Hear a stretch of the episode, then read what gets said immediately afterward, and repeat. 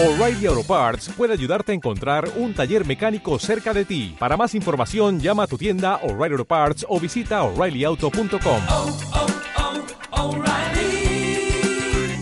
Auto Parts. Eran muy malos, eran paquetes, si ellos pudieron, tú también puedes. Eran muy malos, eran paquetes, si ellos pudieron, tú también puedes, tú también puedes. Muy buenas, bienvenidos a Paquetes y muy buenas, y quiero felicitar públicamente a Iñaki San Román por la renovación de la piedra angular del Fútbol Club Barcelona Samuel Umtiti. Enhorabuena. Muchas gracias, muchas gracias. Estamos haciendo un proyecto de futuro. hay, que, hay que aferrar a las promesas que tenemos y hemos empezado por un tití. Ahora ya irá Gaby, Pedri y tal, tal, tal. Sí, sí. Pero bueno, está bien. También sospecho que a Mateo Alemani eh, le dijeron, hay un negro francés fuera esperando para renovar. Y dijo, pensaba que era de Belé y lo renovó por esto. Y luego, fue, y luego de repente fue como, hostia, que era el otro. Era Pero bueno. Pero bueno, muy, me- me- muy buenas, eh, Álvaro Velasco. ¿Qué tal? Muy buenas. Bien, bien, bien. Eh, tengo problemas en el curro que me has dejado todo es mentira, tío. Tengo un problema muy serio que a mí me ha costado miradas de este tío es tonto. Que es que no termino de controlar la silla de la oficina. Tiene unas palancas que no he terminado de descifrar muy bien y una manivela que no sé para qué Ah. Sí. sirve y que me da vergüenza preguntar. Ajá. Pues, bueno, pues, pero, pero quiero decir, te da vergüenza preguntar, pero ya te han pillado, que no sabes controlarla. Ya, pero me da vergüenza, me da, me da vergüenza. Así que hoy he trabajado como muy tumbado y luego muy recto. Ha sido mis dos. Ah, que el problema es de respaldo, no de altura. Es de respaldo, es de respaldo. La altura lo controla, pero es de respaldo que no termino Ah, de es que algunas tenían la- lo de subir y bajar estaba jodido. Entonces a veces te, te metías en una reunión y estabas como el más bajito de todos. Eso podías, pero es que no iba. Y, y lo de la palanca, pues bueno, ya he perdido al río, pide, pide ayuda a, a producción. O sea, ha- estos momentos de, de hablar a producción como si fuera tu madre. En plan, te tengo que ir al baño, eh, no sé, no sé cómo funciona la silla. Se me ha caído los espaguetis. Este rollo. Tendrás que hacerlo. Me da vergüenza, macho. Hoy ya les he pedido, en plan, eh, eh, siendo ya son de semana, que me dieran unas claves de, de correo. Ah, ¿No Eh, no tenías usuario? no tenía usuario todavía. Ostras. Y no, no tenía usuario. Y ahora ya es pedirles el correo la semana que viene, pues no tengo correo de empresa. Pues bueno, sí, sí, va, va lento, pero bueno, ahí, Bueno, ahí poco a poco no quiero tocar mucho los huevos, tío. Yo quiero. En Mediaset, mi objetivo es pasar lo más desapercibido posible. Pero como voy con vaqueros, sudadera y zapatillas, creo que soy el más llamativo de todos. Es que va- vas provocando un poco, ¿eh? Claro, claro, claro. Pero vaqueros, además no serán ni pitillos, ni ceñidos, No, ni no, nada. no, normales. ¿no? Bueno, son ceñidos hasta- porque soy de- Y hasta el final de la pierna. Claro, sí, sí. Pero al ser de pierna Pues gorda siempre ahí. son ceñidos. No, o sea, yo no, no puedo Sí. llevarme unos vaqueros que no sean ceñidos. Pero no, no, no van Pero que- rotos. El tobillo no está al aire, No, no está al aire, no está al aire. Yo tengo frío, llevas calcetines, Llevo calcetines. Estás, claro, eh, es que claro, vas, vas llamando la atención. O sea, es como, es un canteo increíble. Hoy han venido dos personas a trabajar en chándal, Ah. pero en un chándal que yo pienso, si yo vengo aquí en chándal, yo no voy a aparecer como estas personas tan jóvenes y delgadas. Eran dos chicas, además. Yo, yo con mi chándal que tengo de H&M de PlayStation, no voy a aparecer esto. Es diferente, sí. O sea, el chándal se lleva eh, por ahí, pero es diferente. No es el chándal este como de estoy por casa y tal. Claro. Es un chándal estudiado. Bueno, tienes a Alex. Alex sí que lleva chándal de vez en cuando. Sí, ¿no? por cierto, me ha dicho que se va a preparar un paquete nuevo, Alex, de padres y hijos. Me ha dicho, ah, ¿te pod- podíais decir esto? Digo, prepárate uno y ya está. Hablando de padres e hijos, yo también, bueno, te doy el pésame por, por el de padres forzosos. Que ha Bob parecido Bob Saget. cómico que, que ha aparecido muerto en la habitación de su hotel. Un tío que me caía especialmente bien. De hecho, si la gente no, no sabía que era monologuista, Bob Saget, Danny Tanner, en Padres Forzosos, no solo que fuese monologuista, ¿tú sabes el rollo que llevaba en el stand-up? No. Esto es muy curioso, tío. Bob Saget era un eh, dirty comedian, que es básicamente lo que se puede traducir en español como un contador de chistes verdes. Todo su show era de chistes Ajá. guarros, pero no guarros. Muy, muy, muy, muy guarros. Entonces él iba con la guitarra, iba mezclando canciones guarras con chistes, pero guarros, o sea, tipo Pepe Colubi de lefas en caras, eh, caca. Eh, pero lo moderno, digamos. No chistes verdes, eh, eh, Sí, sí. anticuados. Vale, vale. Muy guarros. Entonces la gente allí le llamaba la atención Danny Tanner, pero sabían que era Bob Saget de los chistes guarros. Y luego era un fiestero, sus fiestas, pues prostitutas, drogas, alcohol. Entonces, le- pero la imagen que se tiene en España es la de padre forzoso. Plan, ay, ¿cómo se ha muerto este hombre con 65 años? Pero allí es, bueno, es que este tío, con la vida que ha llevado, En la Marodom Claro. este, pues suficiente que ha llegado. Y es, es eso. Llamaron- Sí, sí. Un poco como el padre de Alf, ¿no? O sea, hay to- toda una generación de, de actores de series de los 80 Bueno, que, que luego padre- le pegaban mucho a la, a la lejía. Del padre de Alf, como, bueno, hago la sección de televisión para aquí, eh, busco cosas, el padre de Alf es loquísimo. Le tenía celos al muñeco. Entonces, Pues bueno, llegó sí, sí. a pegarle un día de hostias al muñeco. Que el muñeco pues eran dos años abajo, pero como les tenía celos, pues el muñeco tenía mejores líneas, se dio de hostias con el muñeco. Decidió golpearlo. Muy bien. Algo que pasaría en cualquier, en cualquier rodaje de cualquier país, claramente. Luego terminó haciendo porno homosexual gay con un mendigo. Sí, porque tenía que pagarse un poco la afición esta que tenía, ¿no? A, a fumar heroína en pipa y tal, que claro, es. aquí es que no te, aquí es que no te recorta mucho la nómina. Eso, eso es, eso es, eso es. Claro. Eh, hablando de nómina, un comentario de lo de Piqué, ¿quieres hacer? Pues eh, a- a aplaudir una vez más. ¿En serio? Piqué callando bocas. Me parece, ¿En serio? Buah, tío, a mí me parece, parece, me parece pues, de una transparencia brutal que es el rollo de este tío está diciendo que cobro 14 millones, pues no cobro 14. Y ya está, y si os escandalizáis es que no sabéis cuánto cobra un futbolista. O sea, es como, sé que es- el golpe es duro porque, claro, encima es de la- yo soy de la Caixa, entonces es como que estoy muy acostumbrado a toda a esa maquetación eh, con muy malas noticias. Entonces, de repente, encontrarme eh, eso era como de hostia, que, que súper chocante. Pero en, en el fondo de la cuestión es un, es un zasca a, a Luis Canut encima, o sea que me alegro mucho. A mí me parece un flipado, tío. A mí, el empresario Gerard Piqué, el marido de Shakira, que es que en, en mi podcast del Madrid lo llamamos así, el marido de Shakira. Eh, Bueno. Primero, puedes tener varias cuentas y varios pagos fraccionados, pueden ser todas cosas a la transparencia, pero es en plan, tío, que hay gente que gana muy poco dinero. No hay que visibilizar la cifra así, o sea, podrías desmentirlo de otra forma, porque la gente que gana muy poco dinero, coño, está, va a estar jodida. Joder, pero la gente que gana muy poco dinero no sabe que Piqué cobra mucho. Yo qué sé, O macho, se, va, se va- se va a sentir mal. Me Pues parece un Piqué es poco- tío, ya sabéis, ya sabéis más o menos, pues mira, yo, te- yo tengo la transparencia, yo tengo la transparencia de decirlo. O sea, nadie es como, Dios mío, dos millones, yo pensaba que eran eh, 10.000 euros, pues no. Las dos con- no las sé, dos o sea, que me parece que no sé. Dos con Freisa, la de la cuenta, luego la de contestar al tuit de Valencia, luego la de contestar a una Emery. Es que lleva una semana, Piqué, que es en plan, coño, deja el móvil un poquito. La del, la del Valencia me pareció que estaba fuera de, sea, que no venía a cuento. La, la del Valencia sí, las otras me parecen La de, la de Emery también.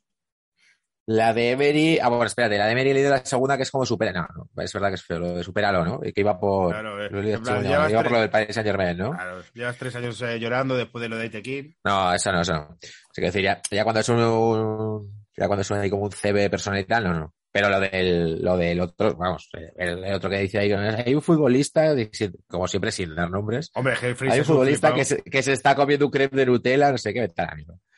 Me parece de puta madre. En plan de, mira, tío, soy yo y me, y me estoy me voy a tomar un gin tonic y fin de la historia, tío. Y lo otro, sí. pues ya está. Es como el otro sale. Es que eso es todo. Me parece bien cuando contraataca. O sea, cuando hay gente que es como se intenta aprovechar o, o meter mierda y tal, el tío es como lo corto de raíz, es como no.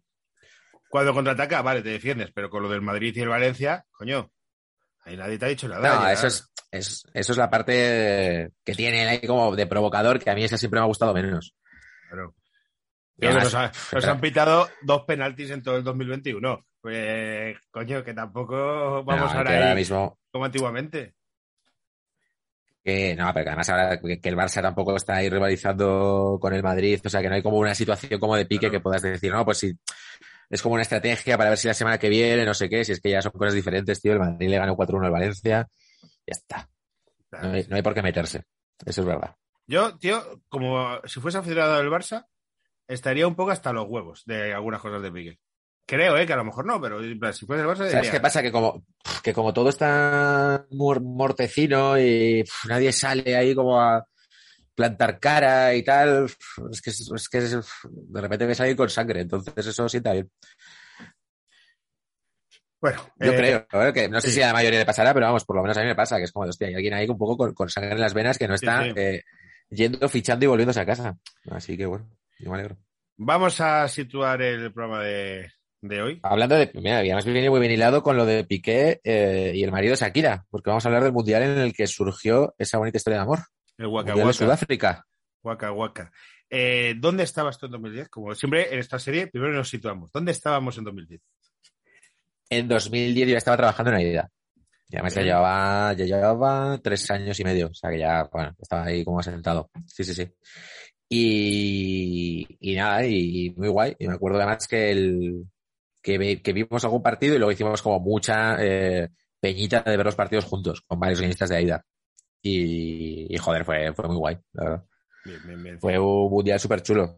Tengo una anécdota con la final, que es que la final pilló en San Fermines Ah, mira. y fue muy chocante por varias cosas. La primera porque yo fui a Pamplona, yo fui a Pamplona después de vivir aquí, lo que te digo, o sea, con- o sea quedando cada vez más gente, quedamos en mi casa, me acuerdo, todos ahí a tope.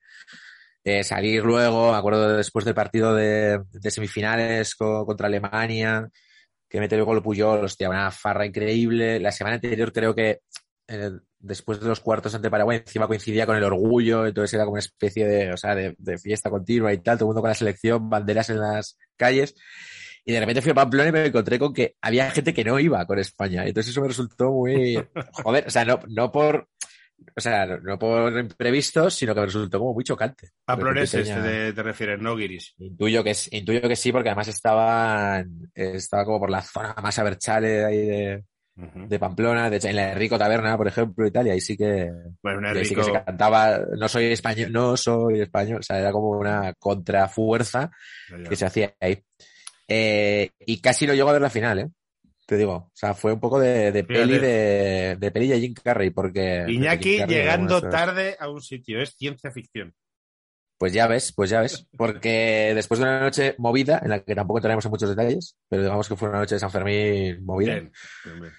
Canónica. eh, especialmente claro, fue una noche especialmente ya, eh, del top 3, ¿eh? de noches sanfermineras, que eso es mucho decir.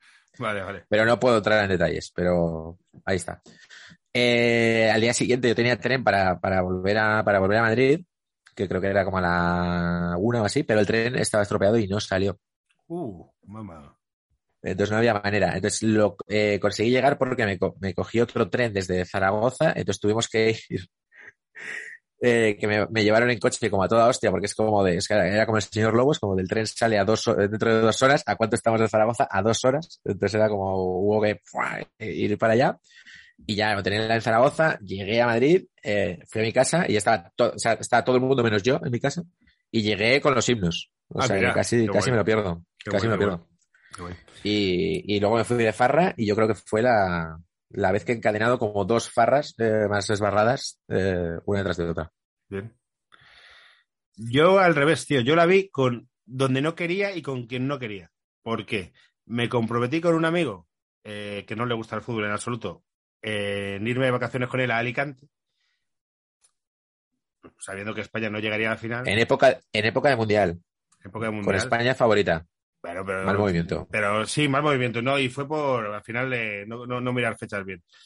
Entonces ya la vi en Alicante y le, le dije, ¿dónde podemos ir a ver el fútbol? Fuimos al centro de Alicante, a un bar, estaba todo petadísimo, de hecho luego coger un taxi y todas esas cosas. Claro. Bueno, pues un bar que era pues de gente nazis, con unas banderas, con la bandera de España, con una esvástica sentados al lado mío. Los cuales, eh, eres joven, tenían en ese momento, claro, 26 años, al principio le dices algo, ves que te van a matar y ya dices, pues me voy a callar como cual puta, y con los cuales al final terminas abrazadísimo en una melee gracias a, Claro. a un jugador del Barcelona. Pero al principio dije, bueno, esta gente con poco pelo y mucho No, no había una opción B. O sea, cuando entrasteis no dijisteis, hostia, igual es buscamos que, otro. tío, es, es que estaba todo megapetado, megapetado de esto. Es decir, es que no hay, un- para un sitio en el que podemos tener una esquina donde sentarnos, era en plan, pues mira, nazis, pero yo quiero verlos sentado esto. Ahí la, la comodidad. Hay una por escala de prioridades ahí. Sí, sí, sí. Exactamente, exactamente. El fascismo, eh, bueno, es, es importante, pero por encima de eso está la... La comodidad, la comodidad. Pues luego con lo que duró el partido, imagínate, yo eso de pie, no me lo hago. Es verdad. Y luego, pues nada, pues de Alicante todo lleno de gente y tal. Pero me, me queda la espinita no haberla visto con mis amigos con los que vi, sí que he visto las finales de las Eurocopas, mis amigos de queda Claro, esa no, no, para mí fue inolvidable. Con mi novia de entonces, con los colegas, tal, con, bueno, con, con, con nuestro colega Raúl, Bueno, que estaba no, por ahí. Vasco. Efectivamente. Que- sí, sí, con vascos que, que, que al principio era como incomodidad, pero conforme fueron pasando las rondas es como de venga, va. O sea, salgo del armario, quiero- voy con España, ¿sabes? Eh, sí, sí. Son vascos, sí, de- vascos del PSOE. Entonces, bueno, son vascos, pero son del PSOE. Entonces, más abiertos. Y, y, y nada, y joder, y yo me acuerdo mucho de eso, y se no recuerdo me llevaré toda la vida, pero del resto del mundial me he puesto a estudiarlo para, para todo esto y me acordaba de muy poco, es decir. Probablemente le de- pase a más gente que nos oiga que le vayas a recordar muchas, muchas, muchas cosas de anda, coño. Claro. Sí, sí, sí. Pues me acordaba muy poco de esa mierda de mundial, porque realmente. Porque realmente fue terrible. El, mundial con menor promedio de goles. Es que el Mundial de Rusia, por ejemplo, nosotros lo recordamos como un Mundial muy mierdero. Claro, pero un francés flipará. Pues será algo parecido. Sí, sí, sí, sí. Fue- sí, es un buen ejemplo. Y al final, bueno, al final fue un 4-2, yo qué sé, Francia, Francia, Sí, Argentina fue un partidazo. Tengo fogonazos de cosas. De este tenía algunas, pero todas las que tengo de- del mundial son o de España o de cosas que no son de partidos. Pulpo Pol. O sea, tipo, claro, el pulpo Paul. Esto me acuerdo, eh, Paula López, que también ha pasado por aquí, que decía, eh, es que, o sea, he parado de currar para poner la tele para ver a un pulpo, yendo eh, a, una, a una pelota o a otra. O sea, quiero decir, era ese punto de locura y es verdad que se celebró eso. O sea, cuando el pulpo Paul preveía, por si hay alguien que tiene 12 años y nos está escuchando y no sabe lo que es, es que había un pulpo que se supone que le ponían eh, dos banderas o dos pelotas y entonces él elegía, la- y siempre ganaba esa, la que elegía el pulpo Paul. A dos con comida, entonces, pues él se iba por una. Efectivamente. Y, y apostó por España ronda tras ronda y, acertó. Entonces, cuando en la final eh, optó por España, pues fue la hostia. Lo, celebramos un montón. Eh, por supuesto, el Waka Waka, última canción guay, yo creo, de un mundial. Confirmo, porque como he hecho la lista de Spotify esta para los paquetes, que si alguien lo quiere saber, hay una, una lista de Spotify con música de fútbol que hemos hecho que se llama Canciones para futboleras para paquetes. A partir de Waka Waka, todo puta mierda. Claro, claro. No, De hecho, Waka ya fue una. Sí, sí. Y, y luego se acabó. Y eh, va a haber un momento mañana, pero también me he acordado mucho de la Arisa Riquelme. No sé si tú recuerdas esto. Paibon, ¿no? Paibon. Era, bueno, era una paraguaya con muchísimo pecho, que se guardaba el móvil en el canalillo, de hecho. Ah, eso es- Y, y, y era famosa porque, claro, celebraba mucho y Paraguay llegó hasta, llegó hasta cuartos.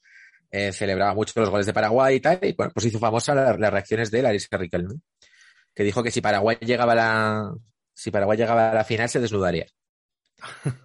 Y, luego la- llegó a interview, le, le ofreció pasta y dijo, bueno, no ha llegado a Paraguay, pero ha llegado a España, así que también me voy a desnudar. Estoy viendo las canciones del Mundial 2010. No, es que tenía un fogonazo. No había una de Bisbal. David Bisbal, Sí. Give Me Freedom. Give Me La Fire. de España, dices. ¿Pero esa de España o era del Mundial, la de David Bisbal? Give No, Me no, era, Freedom. de- give me- era, era, era con la que iba. Vale, pues esta sería la canción que hacen aquí en España, eh, el Mundial. Sí, sí, sí, sí, sí, pero que es, pero que sí, sí, sí, pero que Danos vida, danos fuego, que nos lleve a lo alto, campeones o vencidos, pero unidos a intentarlos. Parece un himno de la falange. Esto. Yo creo que sí, yo creo que esa es la en la que se flipa mucho en el vídeo Sergio Ramos, ¿no? ¿Puede ser? Puede ser, sí. David Bisbal y Canadá, no sé. O sea, y la de Es que Waka dudo entre Waka, esa y, y la de 2008, que era con Luis Aragonés, que el vídeo también os lo recomiendo, todos cantando y Luis Aragonés también ahí como saltando así. Y, y esa también es muy buena. No, no recuerdo la sintonía, pero recuerdo el, el esperpento, vamos. Y estaba muy bien. Bueno, sí, sí. Bueno, empezamos Un con el mundial que once. record- Sí, un mundial que también recordaremos por redes sociales, que empiezan ya muy a saco, del Bosque las prohíbe en las convocatorias, y porque fue el año del pitote de la serie La Cope. Ah, bueno, claro, claro, sí, sí, sí, sí, sí, sí. Pues Paco González estaba en Telecinco con Camacho, en Está en mi vida, tal cual. La semana Y que no viene, escuché la semana que viene viene Rubén Mansilla de la COPE y le podremos hacer alguna pregunta de esto. Hacer el 11 de paquetes del Cádiz. Efectivamente. Rubén Mansilla, ¿tú estás convencido que se llama Rubén? Germán Mansilla, siempre me llamo Rubén. ¿Vale? Le, cono- le conozco desde hace 15 años, aquí de Móstoles, y siempre le llamo Rubén. Germán Mansilla. Que luego la gente nos va a criticar ese día, en plan, ¿por qué no habéis traído un gaditano para hablar del Cádiz? Bueno, pues porque este chico es del Cádiz, aunque sea de Móstoles, y porque es colega. Entonces, Claro que sí. Vamos con el 11 de paquetes de muchísima, muchísima defensa ¿eh? en este mundial. De hecho, ha sido complicado. pregunta, pregunta antes. ¿Hay algún español? No. Mm, vale, vale, vale. Vale, vale, vale. Yo creo que ningún español merecía estar en 11 de paquetes. Se, podía ver eso la excentricidad de no es que Pedro, por aquel balón que no le dio a Fernando Torres. Hombre, no sé no, qué. pero si Pedro, pero si Pedro fue la gran Pero Pedro fue clave. O sea, No, sí, claro, sí, claro. O sea, yo creo que ninguno, eh, ninguno merece estar. Ninguno merece estar. Sobre todo porque fue un mundial de, de mucha medianía. O sea, de. Ya te digo, no. si- o sea, si ves los resúmenes y tal, eh, el Brasil yo creo que lleva una selección flojeras. Argentina iba más potente, iba con Maradona, que eso, eso era para verlo. Pero, pero es que mm, triunfaron muy poquitas estrellas, ahora lo vamos a ver. Pero es que realmente, que, de que- ¿con qué estrellas te quedas? Básicamente, ¿no? Eh, vamos con el 11. eh, lo mismo que decimos siempre, no es el 11 de los peores jugadores de- Claro. del Mundial. Eh, ni, ni son malísimos jugadores, algunos llegaron muy lejos. es un 11 representativo de paquetes en cierta forma porque se esperaba más de ellos o porque, mm, al contrario, son jugadores que siempre se ha considerado paquetes, como, como hay algún caso, pero que en este mundial en el que de repente se jugaba más defensivo o se jugaba peor, eh, pues de repente es, significativo ese mundial que haya paquetes que llegaran tan lejos y luego paquetes que han metido gambas. Como el portero que, eh, que he elegido, que es Rob Green. Rotilin, a ver quién es este señor. Rob Green, portero de la selección inglesa, durante un solo partido. La selección inglesa se metió buena hostia en este mundial, también hay que decirlo. Y eh, Rob Green jugó el primer partido contra Estados Unidos y se comió un gol bastante duro. Eh, si tenéis la oportunidad de verlo en, en YouTube, es la típica que llega como fácil para que la protejas en el cuerpo y la recojas, se le escapa por debajo. Una especie de arconada. Ah, mira, ¿Vale? muy, muy visual eso. para que, para que nos hagamos una idea.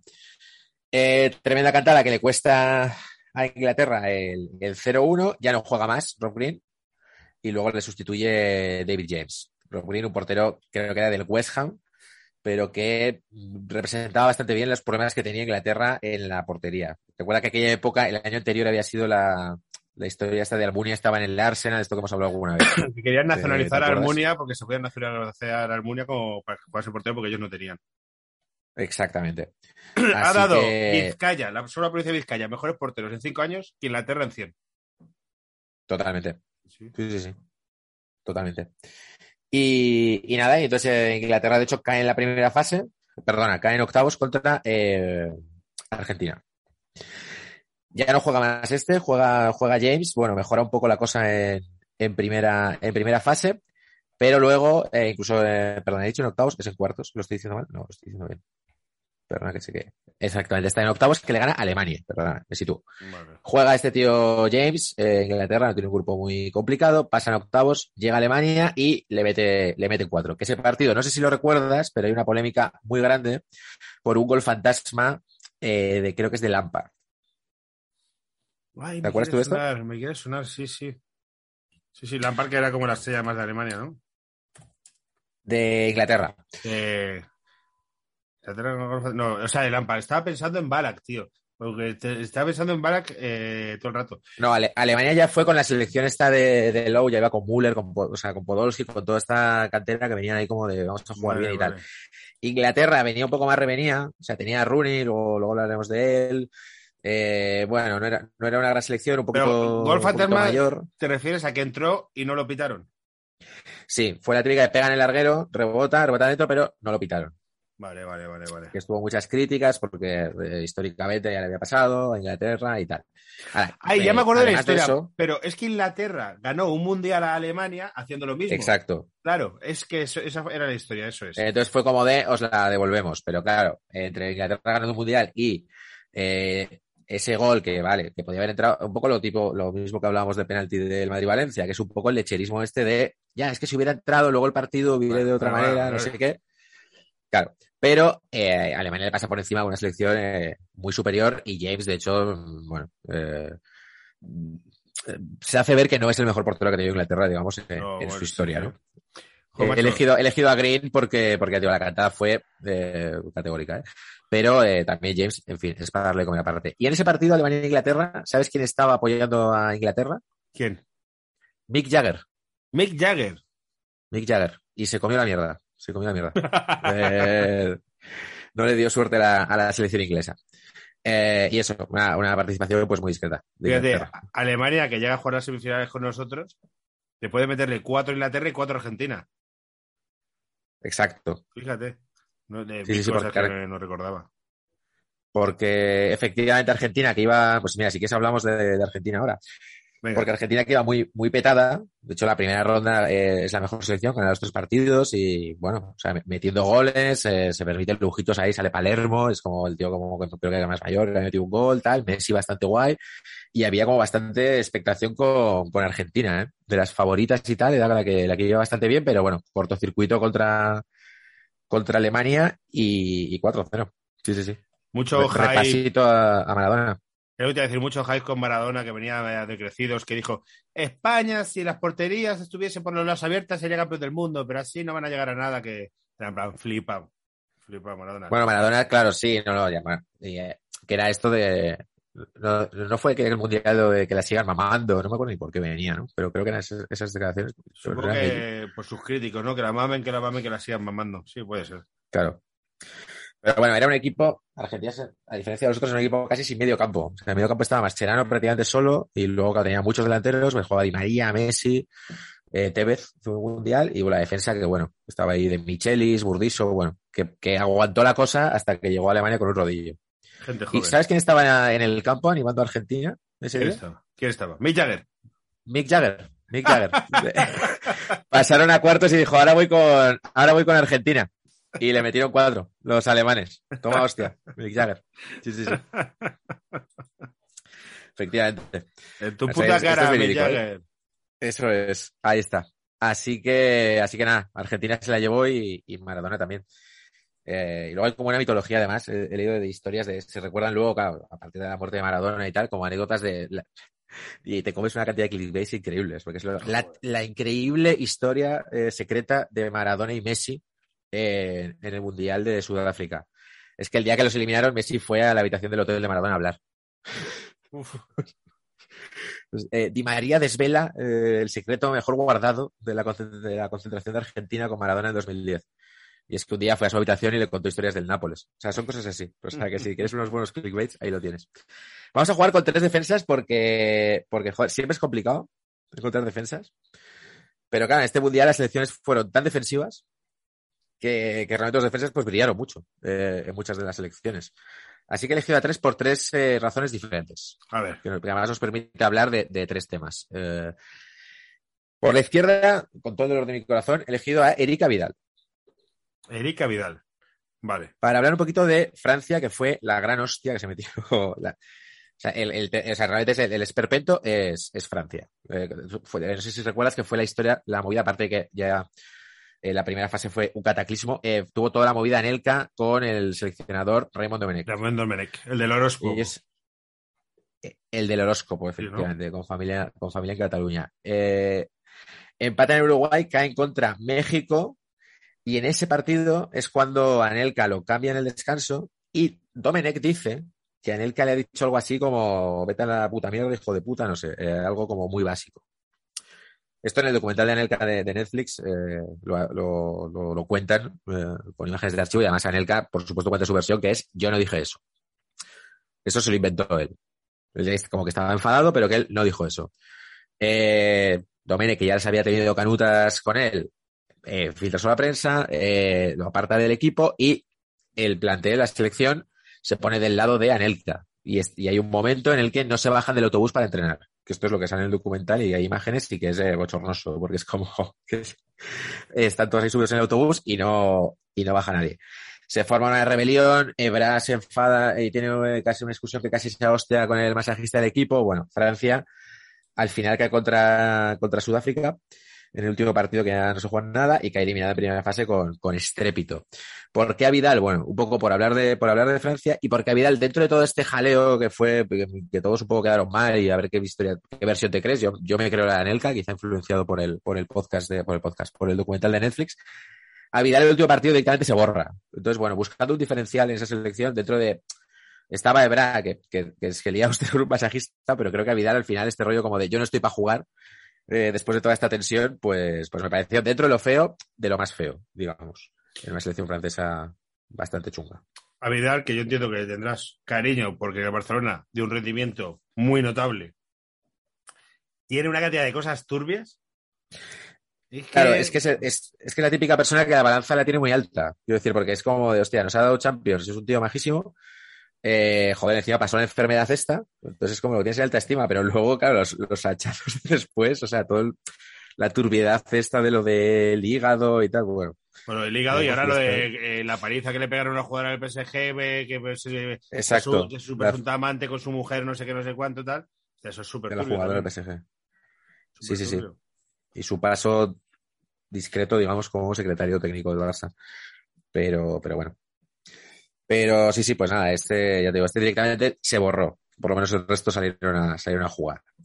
Eh, eh, otro defensa que he colocado es por, porque me parece que es característico de este torneo, porque es un jugador que llegó a la final disputando todos los minutos de su selección, convirtiéndose así en un, en un héroe, y es Heitinga, Anda, que, que, que aquí ha salido ya como paquete del Atlético de Madrid.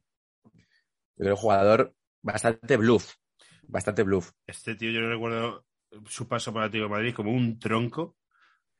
bastante tronquete. Pero es significativo que fuera un tío que jugó todos los minutos con, Sí, la, con la selección holandesa. Dice mucho de aquella selección holandesa que nos dolió el corazón mucho a los que siempre hemos seguido a Holanda y siempre nos han gustado jugadores de allí porque era como, tío. como los Warriors, tío. Era, esa era la selección, con todos mis respetos, de tarugos de Giovanni Van Brojos, Van Bommel y Tingas, que, a ver, muy dura, que juega muy duro. Pero si, si España no hubiese ganado esa final, sería como una derrota que hubiera pasado a la historia, como por la injusticia que hubiera supuesto la diferencia. Sí, además de era feo como que Holanda, que, que lo ha tenido cerca tantas veces, que no, que no ganase con Cruyff, no ganase con Van Basten y ganase con, con este, ¿no? Con, con Heitinga. Y a Heitinga lo expulsan en la final. Y este dato no me acordaba. Yo tampoco también, bueno, pues ya con el, ya una vez que estaba el 1-0 y tal, ya para rematar, aparte de todas las hostias que ha dado, eh, lo expulsan. Así que creo que merece estar en el 11 de, en el 11 de paquetes. Y como paquete más convencional, buscando un poco el, el gazapo de centro, Ah. en el centro de defensa. Etinga, un dato, está casado con una hermana de Bolo Zenden. Entonces, ese hijo podría ser el paquete absoluto. Hostia, eh, claramente, ¿eh? O sea, es como el, el terror de la banda izquierda, eso. Tendría sangre de Zenden y sangre de Tinga. Es como el hijo del Kun, pero al revés. Efectivamente. Hostia. Ojo, un centro de ese tío, ¿eh? Sí, sí, sí. te Qué curioso, macho. Madre mía. Hostia, no, no conocía este dato. Eh, y como tercer central, te digo, te coloco a Contreras, de Chile. Contreras de Chile, este señor quién es. Selección chilena de mi admirado Marcelo Bielsa. Uf. Solo su, no- solo su nombre me provoca sueño. que se bate que se bate el cobre con España, de hecho, en el partido decisivo de primera fase, te acordarás. Me acuerdo perfectamente cómo jugó Xavi aquel día. Voy a decirlo, jugó muy bien Xavi aquel día. Vaya, pues, pues es cierto, es cierto, Es cierto. juego muy bien, Xavi. Sí, sí. Y, y Chile, eh, en una cosa que yo considero inexplicable en aquel momento y que me imagino que Bielsa estaría detrás, Chile baja, o sea, que quita el pie de acelerador porque dice, bueno, con el 2-1 nos, nos clasificamos segundos, pues está muy bien. Pues por alguna extraña razón, Chile le pareció muy bien cruzarse con Brasil en octavos. Que Brasil, pues bueno, no era, no era, no era el Brasil de Pelé, era el Brasil de Luis Fabiano, vamos a decirlo Ah, bueno, pero joder, Brasil. pero era Brasil. Y había un problema ahí, que es que en el partido contra España, también Chile pues repartió un poco lo suyo y, y se quedó sin centrales, sin central y lateral. Medel e Isla le, saca- le sacaron tarjeta y no podían jugar en el, en el partido contra Brasil. Y entonces Marcelo Bielsa dijo, a ver, ¿a quién tenemos? Y dijo, pues Contreras. es el que está por aquí. Y Contreras la lió muy parda. En el descanso lo quitó Bielsa, en plan de, ya, chaval, ya está bien. Joder. Contreras en la primera parte eh, hace un penalti increíble, creo que sobre Lucio, pero hace un penalti increíble que no pita el árbitro, bueno, se les aparece la Virgen. Ahora quiero hablar de los penaltis, por cierto, que, que hubo mucho escándalo arbitral. Y luego se come los dos goles. O sea, hay un, hay un centro de córner que remata, no sé si fue Lucio Juan, no sé quién, de, de Brasil, no me acuerdo ahora. Eh, Contreras, eh, increíble, ni salta, o sea, de repente se gira, es como de hostia, a lo Lenglet. Y el, y el segundo gol también, o sea, es, una, es un fallo de marcaje increíble y creo que es Luis Fabiano el que se marcha y mete el, y mete el gol. Eso en los minutos como 30, 40 y en el 45 ya dice bien, se lo quita, pero eh, ya es demasiado tarde, Chile no le remonta a, a Brasil. Claro. Así que creo que como central, como central catástrofe, está bien, Contreras. No recordaba este dato de España-Chile, que España pasa primera, que es que cuando lo has dicho en el 2-1, con unos números, o sea, eh, eh, España-Chile, seis puntos cada uno, tres ganados cada uno, o sea, tres jugados, dos ganados, uno perdido, y España cuatro goles a favor, dos en contra, y Chile tres goles a favor, dos en contra. O sea, por un gol más pasamos primeros. No sí. recordaba este dato, que había estado esto tan, tan, tan, tan ajustado. Es que estaba ajustado y, yo lo recuerdo de, aquel- de aquel momento, que era como de, hostia, va a, ser, va a ser tenso porque un gol de Chile los mete a ellos y luego está, tenías que depender de otro partido y tal. Y de repente fue una cosa como que Chile soltó las armas, dijo, ah, bueno, pues vale, a nosotros nos, nos parece bien. Y entonces fue como más plácido de lo que, de lo que parecía por eso.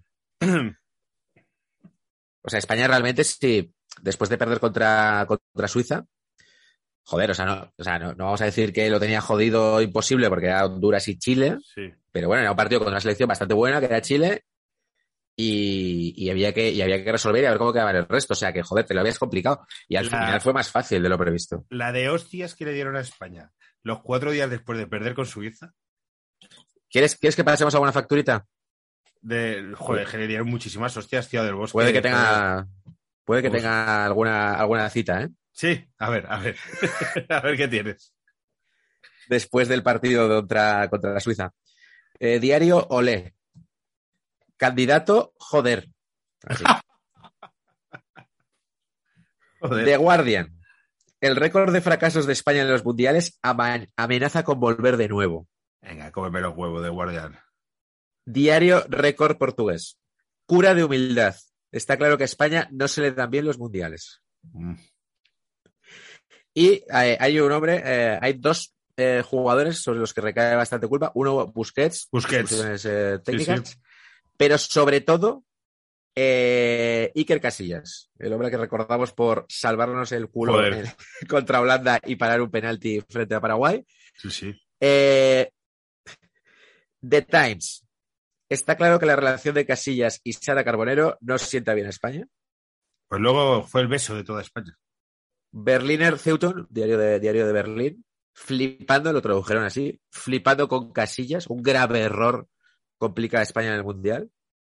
Carles Resac, exentrenador del, exentrenador del Barça, en su columna del Mundo Deportivo, no quiero crear un debate, pero está claro que Iker no está bien.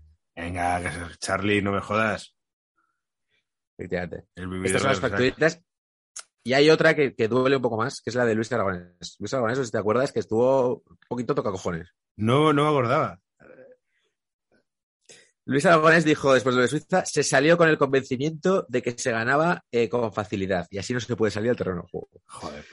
Y luego metió un poquito más de España no está jugando todo lo bien que puede, creo que fue Bueno. en el pase a octavos. Pues porque la- las hostias de Busquets fueron, porque Luis, eh, del Bosque dice, aquí se juega con doble bigote, Xabi Busquets, que luego lo recuerdas con el tiempo y dices, es que ese centro de campo era increíble. Y Luis jugaba con uno, claro, una Eurocopa, en un Mundial es otra cosa. Y Busquets, que era joven, que venía de casi de su primera temporada con el Bae, con Guardiola y tal, es que ahora ha envejecido muy mal, porque Busquets es que ha sido lo más grande que ha habido en un Sí, centro sí, sí. defensivo. Envejece mal. Pero sí, sí, hubo muchas hostias al pobre del, del- Y luego le dan el título de Marqués, no era ni Marqués todavía. Pobre Marqués. Efectivamente, efectivamente. Pero sí, sí, Luis Aragonés estaba un poco ahí de ex, ¿eh? Estaba un Bueno, poco de y ex hay, y hay que, cojones. y hay que reconocer que toda España, después de perder contra Suiza, estábamos en el mood. Bueno, pues ya está otra vez, ya se ha acabado esto, nos, va- nos vamos fuera. Eso estábamos así todos. Yo decir que revisando prensa eh, esperaba sacar más carnaza, ¿eh? O sea, he visto Sí. marcas, eh, El País, Sport, Mundo Deportivo y, y, y no, ¿eh? Iba- iban súper a tope. Yo creo que sí que la gente estaba como ese desánimo de ya estamos como siempre y tal, pero Como de hecho siempre. marca eh, titula el día siguiente en plan de pero no pasa nada, seguimos, bueno, también no pasa nada, seguimos siendo los mejores del mundo, decían.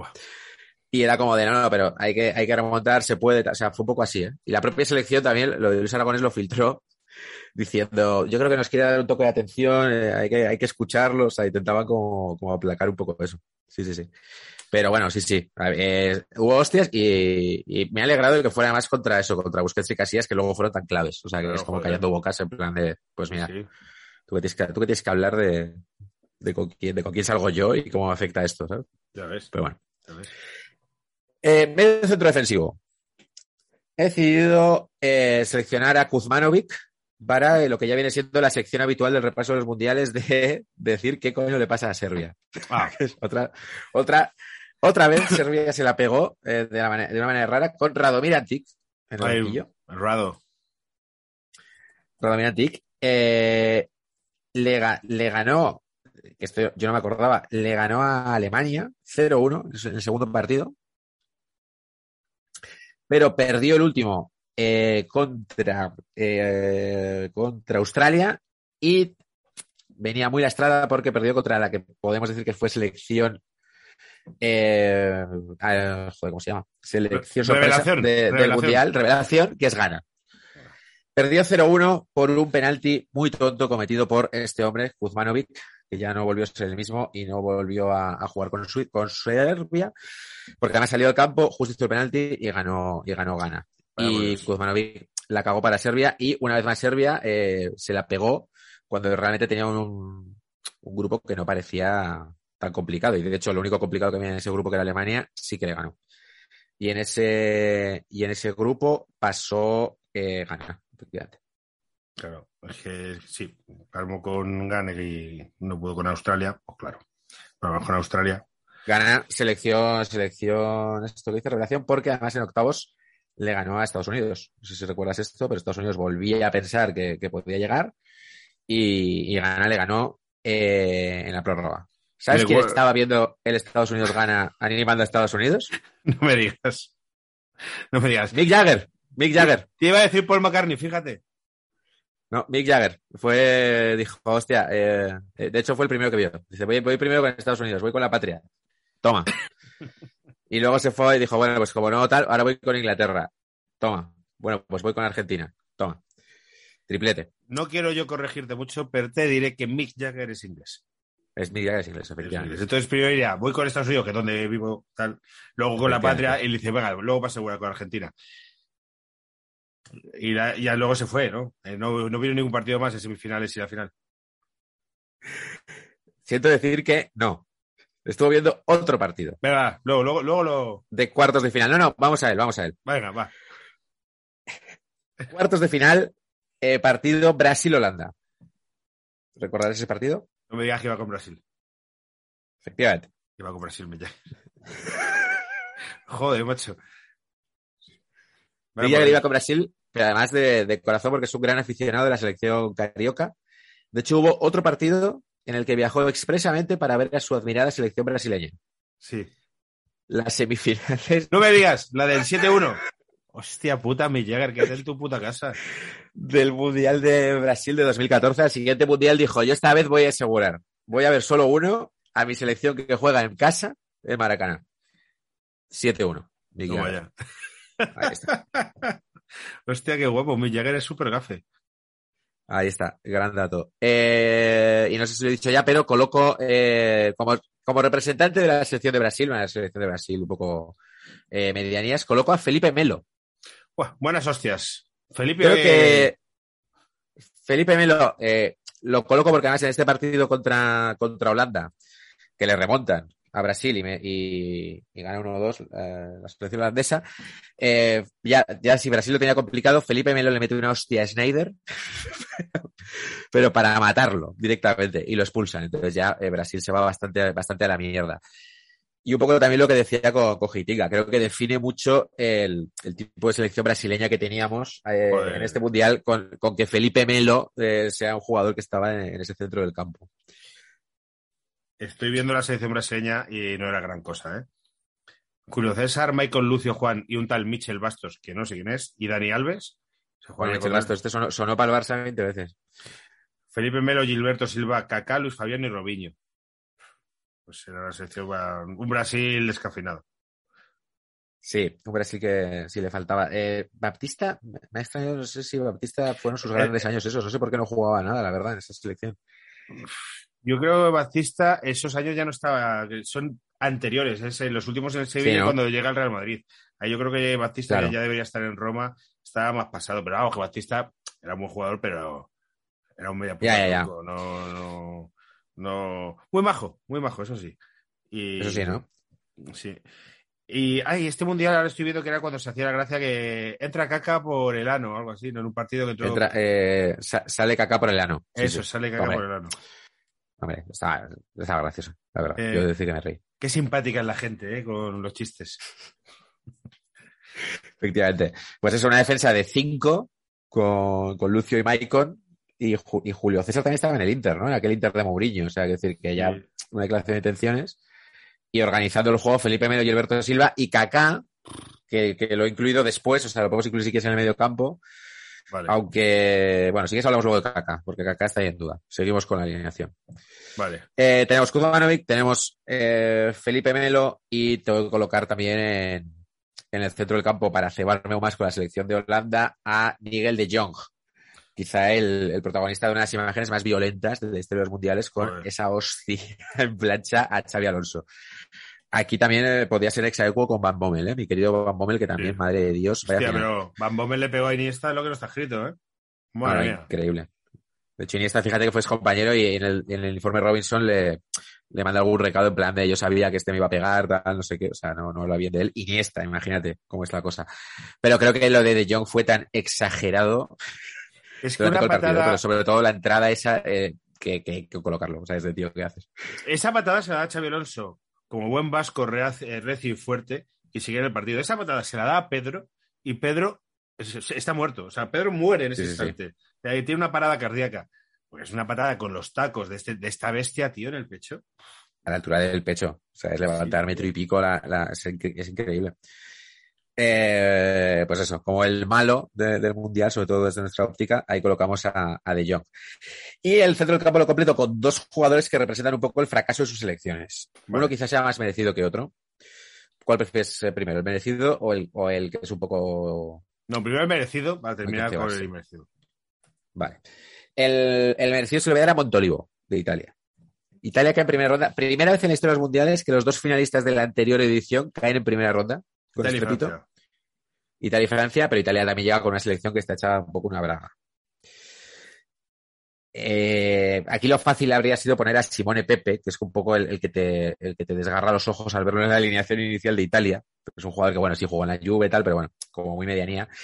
Pero he elegido a Montolivo un poco porque, porque yo creo que representa esa como esa especie como de etapa de transición italiana. O sea, en este mundial no puede jugar Pirlo, eh, porque ya eh, está lesionado, llega muy justito y tal. Italia le falta un organizador como el comer. O sea, el, el medio campo es el, el Pepe este, de Rossi, que bueno, eh, jugador histórico, pero tampoco así como súper creativo, Camoranesi, Joder. Marquisio y tal, y un poco faltaba el, el cerebro un poco de la movida, ¿no? Ahí, claro, se, se, se encomiendan a Montolivo, ¿no? que, que había, que era como la gran esperanza, había, de Fiore, lo, lo fichó el Milan, pero que a mí siempre me ha parecido eso, como que era el, que es algo que nos pasa mucho en el Barça, ¿no? Que es como de, quieres ver a alguien como el sucesor de alguien, o sea, quieres ver que Ricky Puch es el nuevo Xavi, quieres ver qué tal, Montolivo quieres ver como el nuevo Pirlo y obviamente Montolivo ha hecho, ha hecho una carrera, pero creo que siempre ha estado en el segundo término, aparte de estar la mitad de la temporada lesionado, o sea, lo he mirado y aquella, aquella temporada jugó eh, menos de 20 partidos con el, con el Milan. Sí que suena una Italia un poco floja, ¿eh? Por todos los nombres que acabas de decir. Una Italia flojucha. Estaba, claro, estaba Buffon, sí, pero pues fíjate, en el Italia-Paraguay que tengo aquí. Eh, Criscito, Chiellini, Cannavaro, que yo, yo no sé entonces ya cómo estaría, y Zambrota, que ya te digo que estaba mal, que estaba en el Barça. De Rossi, Pepe, Marquisio, Montolivo, y arriba ya Quinta, aquel del Udinese, que bueno, y Gilardino, ¿sabes? Es un poco todo segundo, segunda línea, ¿no? Que sí, sí, sí. Ya sí, ¿eh? sí que en el banquillo estaba, pues eso, eh, Di Natale, pues también otro tal, de aquel Udinese, Gatuso, ya un poco viendo el final, y eso, Pirlo, Pirlo lesionado, y Pazzini, Coaglirela, que yo creo que serían demasiado jóvenes. Bueno, Italia se la pega, se la pega bien eh, en primera fase, y, y bueno, eh, un poco lo, lo que se critica desde Italia es eso, como que faltaba, se, se echa mucho de menos ahí a, Pirlo. Entonces, bueno, podemos colocar a Montolivo, podemos colocar a Simone Pepe como, digamos, ese jugador más mediano que tiene un hueco porque no hay más, ¿no? Pon el que quieras, pero bueno, yo me he quedado con Montolivo por eso. Eh, Montolivo, Montolivo y el... el- el injusto. Bueno, el- tampoco es injusto, pero joder, que ya tiene un recuerdo para la única selección anfitriona de la historia que no ha pasado de primera fase, que es Ah, Sudáfrica. Sudáfrica. Vale, vale, vale. Entonces, a ver, eh, uf, nadie le exige, ¿no? O sea, se- nadie esperaba, ¿no? Que, que Sudáfrica estuviera en, estuviera en, el, en la terna de los favoritos, pero digamos que en un grupo eh, que tampoco digamos que era fácil, ¿eh? tenía Francia, México y Uruguay, pero con Sí. Francia, con Francia hecho una braga, pues se esperaba un poquito más. Es verdad que en el último partido no se jugaba nada, ganó ante, ganó ante Francia, pero fue un poco decepcionante. Sudáfrica era como el, ¿no? Pues, eh, ha crecido mucho siempre la, la retaíla esta del fútbol africano, que lo salvó Ghana, porque Costa de Marfil y Nigeria tampoco hicieron mucho. Costa de Marfil tuvo mala suerte, tocó con Brasil y Portugal. Pero bueno, entonces se seleccionado a Pienaar como capitán de la selección de, de Sudáfrica, eh, un poco eh, representando esto, representando él la selección anfitriona que por primera vez eh, no llega. Y la selección anfitriona todos sabemos que se le ayuda un poquito. No hay más que ver cómo quedó Sí, Corea del Sur en este, del- en este mundial. Es decir, Corea del Sur. Ahí está, Por Pierre. eso. Entonces, Pienaar, hombre, a ver, no es lo mismo que los otros, pero bueno, lo- le hago un hueco. Por cierto, que estuvo Corea del Norte en este mundial. ¿Cómo que estuvo Corea del Norte?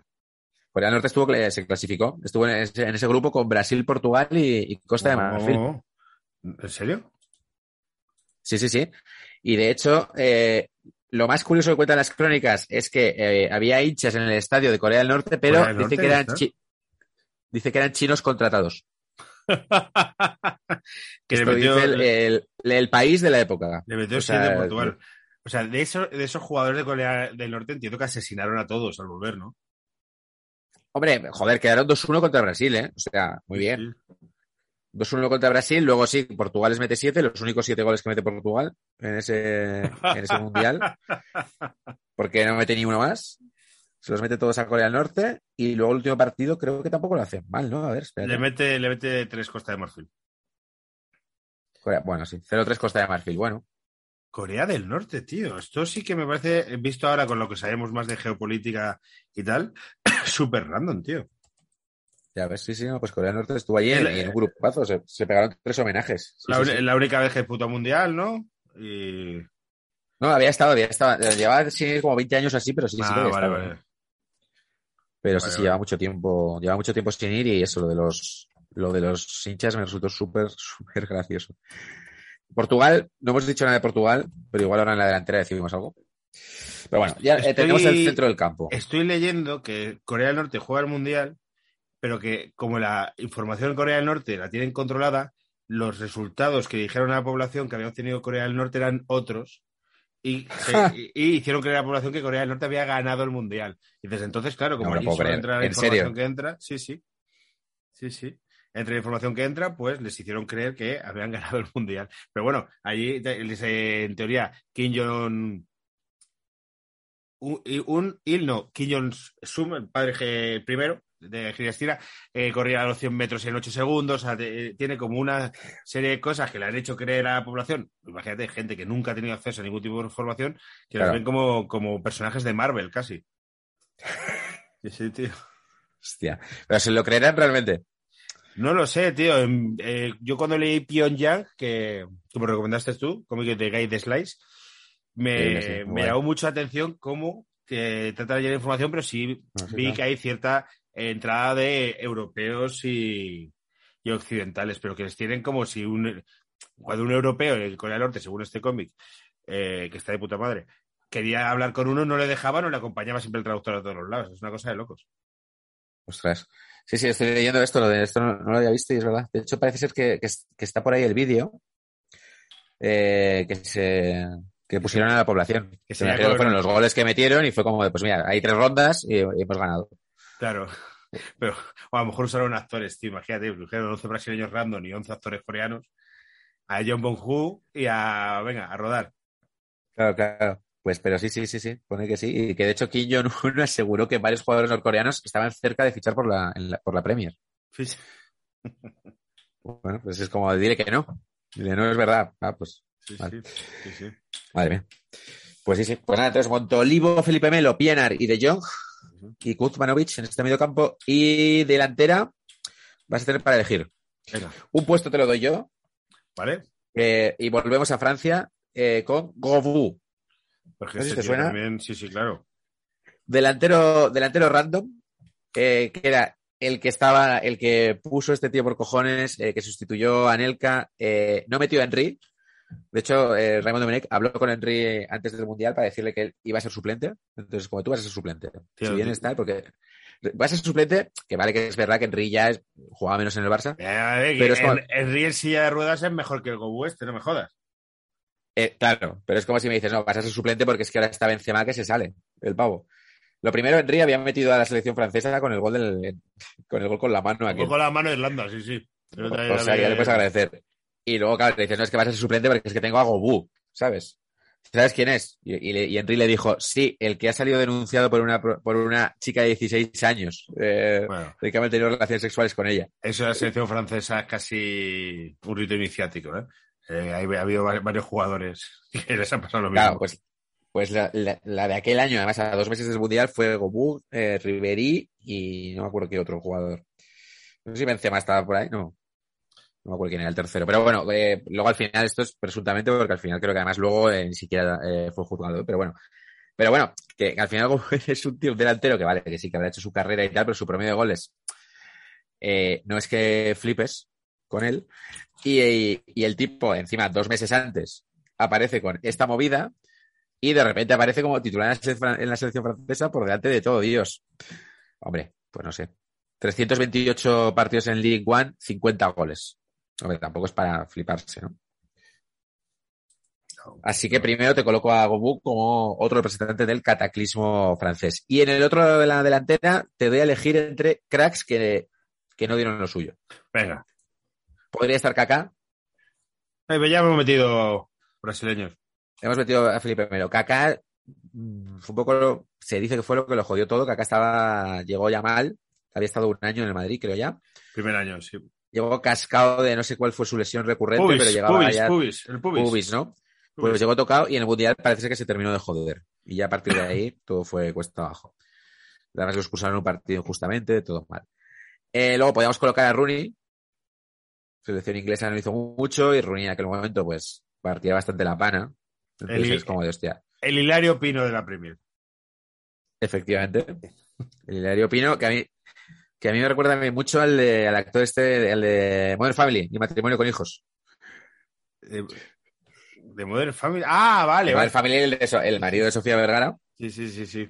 Me recuerda mucho. Digo, Rooney va a acabar así, como contando sus premiers, no sé qué, tal, este rollo. Y te puedo colocar también como, como alternativa a Messi, por si te quieres vengar. Messi hizo muy buena primera fase, metió cuatro goles en el Mundial, pero es verdad que, bueno, el partido contra Alemania, cortocircuito total. Vale, Le dieron el balón de oro ese año. Meterle el 11 de paquete sería injusto porque. Vale, pero por si te que yo creo que no es justo, pero y te podía meter a Cristiano Ronaldo. Selección de Portugal, No. eh, Hay que meter al bicho, porque el dato de que yo desconocía que tú has dado de una selección que solo mete goles a Corea del Norte y ningún gol más Sí. en todo el mundial es guay. Es guay. Unido a que te elimina a España porque del Bosque en una, una jugada maestra ha decidido sacar al gañán de Fernando Llorente. Y eso hace que os eliminen. Esas dos sumas hacen que Cristiano Ronaldo tenga que estar. eh, me alegro de que, de que lo veas así, sobre todo porque la selección de Portugal también era un zafarrancho eh, defensivo bastante bien. ¿eh? O sea, la- el, contra España, te leo la alineación. A ver, dale. Eh, portero Eduardo, que es bastante guay. Sí, sí. Defensa Bruno Alves, Ricardo Carballo, Ricardo Costa, Fabio Cuatro. Los Ricardos. Los Ricardos y cuatro. Medio campo Pepe. Medio Claro, campo Raúl Pepe- Meireles. Pepe en esa Medio campo Tiago. Claro. Pepe, Tiago y Mireles, que Mireles también era otro casi expresidiario. En esa selección, Pepe, con el talento que tenía, que era muy bueno, es que tenía que jugar de centrocampista. Pues Exacto. serían todos unos. Pepe, Tiago, que era otro también de hostia fina, Tiago y Mireles. y Meireles. Una banda para Simao Sabrosa. Hugo Almeida, intuyo que jugaría por la otra. O quizá también en el medio campo. O el Y. Cristiano Ronaldo. O el bicho, no, el bicho a lo mejor todavía juega por la derecha, siendo 2010 y, y medio ser. arriba. Puede ser. Dices, joder, en el banquillo estaba Deco, por ejemplo, que Deco ya llevaba, llevaba alguna noche de farra. Puede ser. Ahí ya iban caída Deco. Sí, ya iba en caída. Pero, joder, que era una selección un poco que le faltaba el autobús, ¿eh? Joder. Sí, sí. Sí, sí, sí. Estaba, sí, sí, por ahí. Estaba tal Dani, que, que ahora mismo no sé ni quién es. Y en el partido, ya te digo, solo metió goles en el partido contra Corea del Norte, que es verdad que, que metió siete, Raúl Meireles, Simao, Hugo Almeida, Thiago Lielson, Cristiano Ronaldo, golito. Ahí lo tienes, el minuto 87 contra Corea del Norte. Lo celebraría a lo loco. Seguro, Lo conociéndole. celebraría a lo loco, claro, claro. Tiago, entonces, claro, todos estos jugadores tienen un poco esto de, joder, ninguno fue, o sea, los mundiales anteriores sí que habíamos visto, ¿no? Como de hostia, fracasos como muy estrepitosos. Aquí, hombre, Cristiano lo echa España y la, joder, tampoco tiene una gran selección al lado. Pero, hombre, de un tío que se supone que era el aspirante mejor del mundo, Sí, pues, hombre, sí. se pide más. Bueno, hay que castigar al bicho. CR7. Sí, sí. Solo meterle goles a una selección de broma, encima, con, sabiendo que les van a asesinar al volver a su país, eso encima te hace peor. Efectivamente. Te podías ahorrar ese sexto gol. Claro, que le cuesta la vida a, a- a un hombre de, dos, de sus dos chiquillos. Y Eso tienes. es. Eso es. Kim Jong-un, eh, un político de eh, un alto cargo del partido, se quedó dormido en un discurso y decidió al día siguiente matarle echándole en una. O sea, que le comiesen unos perros. ¿eh? ¿Se ha- se ha quedado una cabezadita? Pues que le coman unos perros. Estamos hablando de ese pelaje de tipo. Efectivamente. Sí, sí. Dile algo. Kim Jong-un. Un Sí. personaje, ¿eh? ¿Has Sí. visto los, los, coreanos, los soldados coreanos cuando hacen las exhibiciones? Que se meten de hostias contra ladrillos y tal. Y, y van rapidísimo, van rapidísimo, hacen las cosas rapidísimo. El chino, el chino gordo, el chino gordo que la va a liar, es eh, para situar a los, oyentes que no saben de quién hablamos. Pero, es que pero tampoco la va a liar, ¿no? Yo creo que es que no tienen. Él, él se tira el rollo. Es que el, el cabo de Venos este decía que tenían misiles ocultos dentro de las montañas, que les habían hecho huecas, entonces dentro tienen todo el armamento, por eso no se ve por, por satélite. Pero a mí, no, a mí no me suena del todo verdad eso. ¿eh? A mí tampoco. Pero Cabo de Venus y Dennis Rodman bien se lo tienen que pasar cada vez que van a, a Pyongyang. Hostia, sí, sí, hostia. El rollo este de Denis Roma porque le gustaba el, el baloncesto a este, ¿no? Entonces es como de traedme a este. Y se hicieron colegas, porque a- él allí le recibiría a Rodman, pues, con lo que todos lo que nos hoy escucháis se ve, os imagináis. Y Rodman diría, joder, que de puta madre es este pavo. Claro. que hay- a- a- este año ha muerto medio millón de personas de hambruna en el país. Ya, pero mira, yo estoy aquí muy bien. Bueno, esto me va a pesar, pero Denis Rodman decía, pero si es un país de puta madre, si puedes dejar el coche abierto y todo, si la gente vive genial, sí, sí, sí. Es, para que veas, ¿eh? eso es. Para que veas que estoy, estoy donde hay que estar. Pues nada, pues este sería el 11 de, de paquetes. Muy bien. Bueno, pues. Sería joder. Green, Heitinga Contreras a Vidal, Kuzmanovic, Felipe Melo Pienar de Jong, Montolivo, CR7 y Gobu. Muy bien. A diferencia de otros mundiales, hay menos cracks, porque creo que este mundial había, en el 11 paquetes, menos cracks. Yo, eh, sí, yo creo que sí. Fíjate, en Brasil, al final su- el crack de Brasil era Kaká, que fíjate. A ver, el- Luis Fabiano Robinho. Italia. eh, los, Ah, o sea, el, mensaje de esto no queremos decir que España ganó un mundial de mierda en el que casi todos los equipos eran una basura. No queremos decir esto. Pero eh, hay que ser objetivo que el mundial no era gran cosa. Lo que hay que decir también es que nadie puede decir, o sea, es verdad, yo creo que, que había un nivel bajo en muchas selecciones, pero España se enfrentó a, a las tres mejores. O sea, Alemania era guay. O sea, Alemania Sí. jugaba bien, se meó en Argentina, se meó en Inglaterra. Holanda también. Portugal tenía a Cristiano, Argentina no se había cargado a Alemania y, y Holanda, bueno, pues no, pues quizá tenía los. Es que la estrella de aquel año era Snyder. O sea, es que no nos acordamos, Y- pero y- Snyder venía de ganar la Champions y se salió. Y no nos tiró Paraguay de Y. Robben. Eh, Paraguay y Robben. fue- De hecho, les- bueno. de hecho, les tangamos un penalti, ¿eh? Hubo muchos penaltis estancados en ese mundial. Hay que decirlo.